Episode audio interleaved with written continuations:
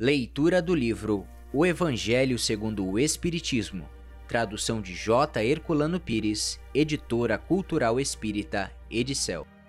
Glossário, aforismo, texto curto e sucinto, ditado. Escrúpulo, atitude cuidadosa, cheia de zelo. Introdução, primeira parte, objetivo desta obra. Podemos dividir as matérias contidas nos evangelhos em cinco partes. Primeira, os atos comuns da vida do Cristo. Segunda, os milagres. Terceira, as profecias. Quarta, as palavras que serviram para o estabelecimento dos dogmas da Igreja. Quinta, o ensino moral. Se as quatro primeiras partes têm sido objeto de discussões, a última permanece inatacável. Diante deste código divino, a própria incredulidade se curva. É o terreno em que todos os cultos podem encontrar-se, a bandeira sobre a qual todos podem abrigar-se, por mais diferentes que sejam as suas crenças. Porque nunca foi objeto de disputas religiosas, sempre e por toda parte provocadas pelos dogmas. Se o discutissem, as seitas teriam, aliás, encontrado nele a sua própria condenação porque a maioria delas se apegaram mais à parte mística do que à parte moral, que exige a reforma de cada um.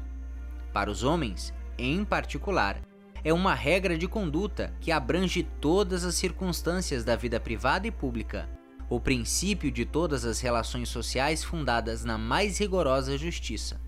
É, por fim, e acima de tudo, o caminho infalível da felicidade a conquistar uma porta do véu erguida sobre a vida futura.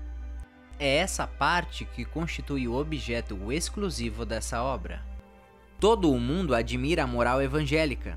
Todos proclamam a sua sublimidade e a sua necessidade. Mas muitos o fazem confiando naquilo que ouviram ou apoiados em algumas máximas que se tornaram proverbiais, pois poucos a conhecem a fundo e menos ainda a compreendem e sabem tirar-lhe as consequências. A razão disso está, em grande parte, nas dificuldades apresentadas pela leitura do Evangelho, ininteligível para a maioria. A forma alegórica, o misticismo intencional da linguagem, fazem que a maioria o leiam por desencargo de consciência e por obrigação, como leem as preces sem as compreender, o que vale dizer sem proveito. Os preceitos de moral, espalhados no texto, misturados com as narrativas, passam despercebidos. Torna-se impossível aprender o conjunto e fazê-los objeto de leitura e meditação separadas. Fizeram-se, é verdade, tratados de moral evangélica, mas a adaptação ao estilo literário moderno tira-lhe a ingenuidade primitiva, que lhe dá, ao mesmo tempo, encanto e autenticidade. Acontece o mesmo com as máximas destacadas, reduzidas à mais simples expressão proverbial, que não passam então de aforismos, perdendo uma parte do seu valor e de seu interesse pela falta dos acessórios e das circunstâncias em que foram dadas. Para evitar esses inconvenientes, reunimos nessa obra os trechos que podem constituir, propriamente falando, um código de moral universal, sem distinção de cultos. Nas citações, conservamos tudo o que era de utilidade ao desenvolvimento do pensamento, suprimindo apenas as coisas estranhas ao assunto. Além disso, respeitamos escrupulosamente a tradução original de Sassi, assim como a divisão por versículos. Mas, em vez de nos prendermos a uma ordem cronológica impossível, e sem vantagem real em semelhante assunto. As máximas foram agrupadas e distribuídas metodicamente segundo a sua natureza, de maneira a que umas se deduzam das outras, tanto quanto possível.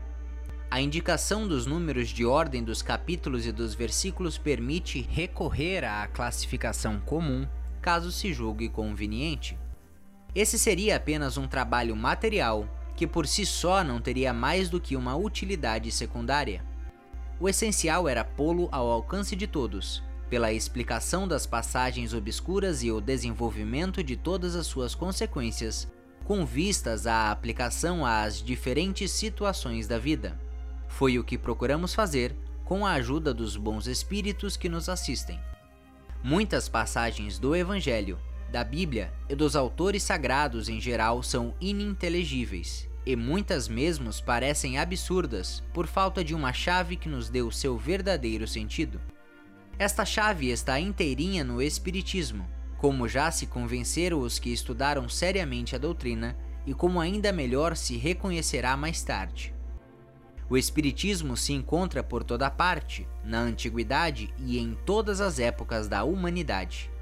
Em tudo encontramos os seus traços, nos escritos, nas crenças e nos monumentos, e é por isso que, se ele abre novos horizontes para o futuro, lança também uma viva luz sobre os mistérios do passado. Como complemento de cada preceito, damos algumas instruções, escolhidas entre as que foram ditadas pelos espíritos em diversos países, através de diferentes médiums. Se essas instruções tivessem surgido de uma fonte única, poderiam ter sofrido uma influência pessoal ou do meio, enquanto diversidade de origens prova que os espíritos dão os seus ensinamentos por toda parte e que não há ninguém privilegiado a este respeito. 1. Um, nota. Poderíamos dar, sem dúvida, sobre cada assunto, maior número de comunicações obtidas numa multidão de outras cidades e centros espíritas, além dos que citamos. Mas quisemos, antes de tudo, evitar a monotonia das repetições inúteis e limitar a nossa escolha às que, por seu fundo e por sua forma, cabem mais especialmente no quadro desta obra reservando para publicações posteriores as que não entraram aqui. Quanto aos médiuns, deixamos de citá-los, na maioria, em virtude de seus próprios pedidos, e depois, porque não convinha fazer exceções. Os nomes dos médiuns não acrescentariam, aliás, nenhum valor à obra dos espíritos.